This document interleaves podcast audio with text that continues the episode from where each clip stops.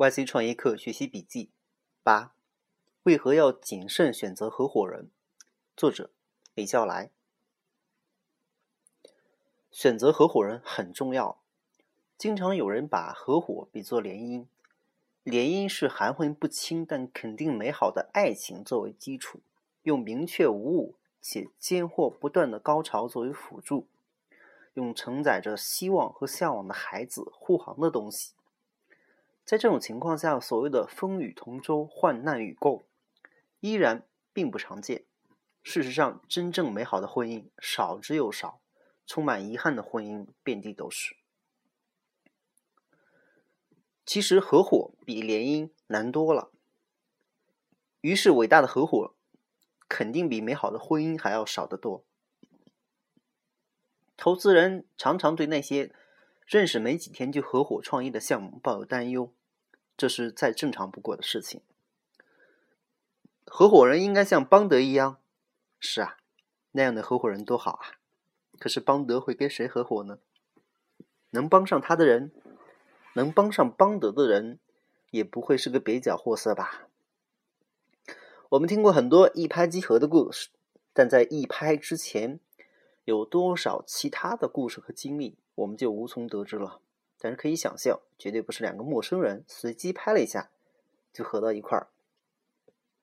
聪明是课程里对合伙人最推崇的特质。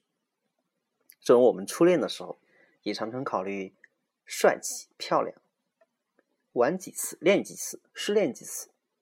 到了真正考虑婚姻的时候，可能考虑的就没有那么简单了。无论是你去找找人合伙，还是别人来。别人来找找你合伙，估计你都要认真的考虑以下几个问题：我了解这个人吗？他的优点、缺点都是什么？他信任你吗？有多信任？反过来呢？他出了问题，你都愿意帮助他吗？反过来呢？未来的若干年中，你们能够做到荣辱与共吗？也许还有很多问题应该问。但仅仅这些稍微涉及到基础层面的基本问题，就已经是足够过滤掉很多的选择了。其实还是要再退回来一步，既然是创业，你的创建有多好多强？如果最终证明那个创建真的是可行的，确实在快速成长的，到最后你可能得出这样一个结论：其实无无论是谁来当合伙人，只要基础的素质合格，就可以走到走到这一步。因为那个创建落地成长是那么的迅速，在这期间很多问题或被掩盖，或被自然的解决。然而这样的好运气还是比较罕见的，于是创业公司常常要转型，常常要在弹精弹尽粮绝的情况下苦苦坚持。于是合伙人之间超越友情的联系才显得那么重要。所以千万不要误以为分给人家股份，人家就会自动承担合伙人的责任，像合伙人一样思考、做事。我曾经遇到团队里有合伙人要求辞职的事情，你能想象吗？一个合伙人说要说他要辞职，他从始至终只不过把自己当做一个高薪合伙人而已。而合伙人最重要的素质是什么？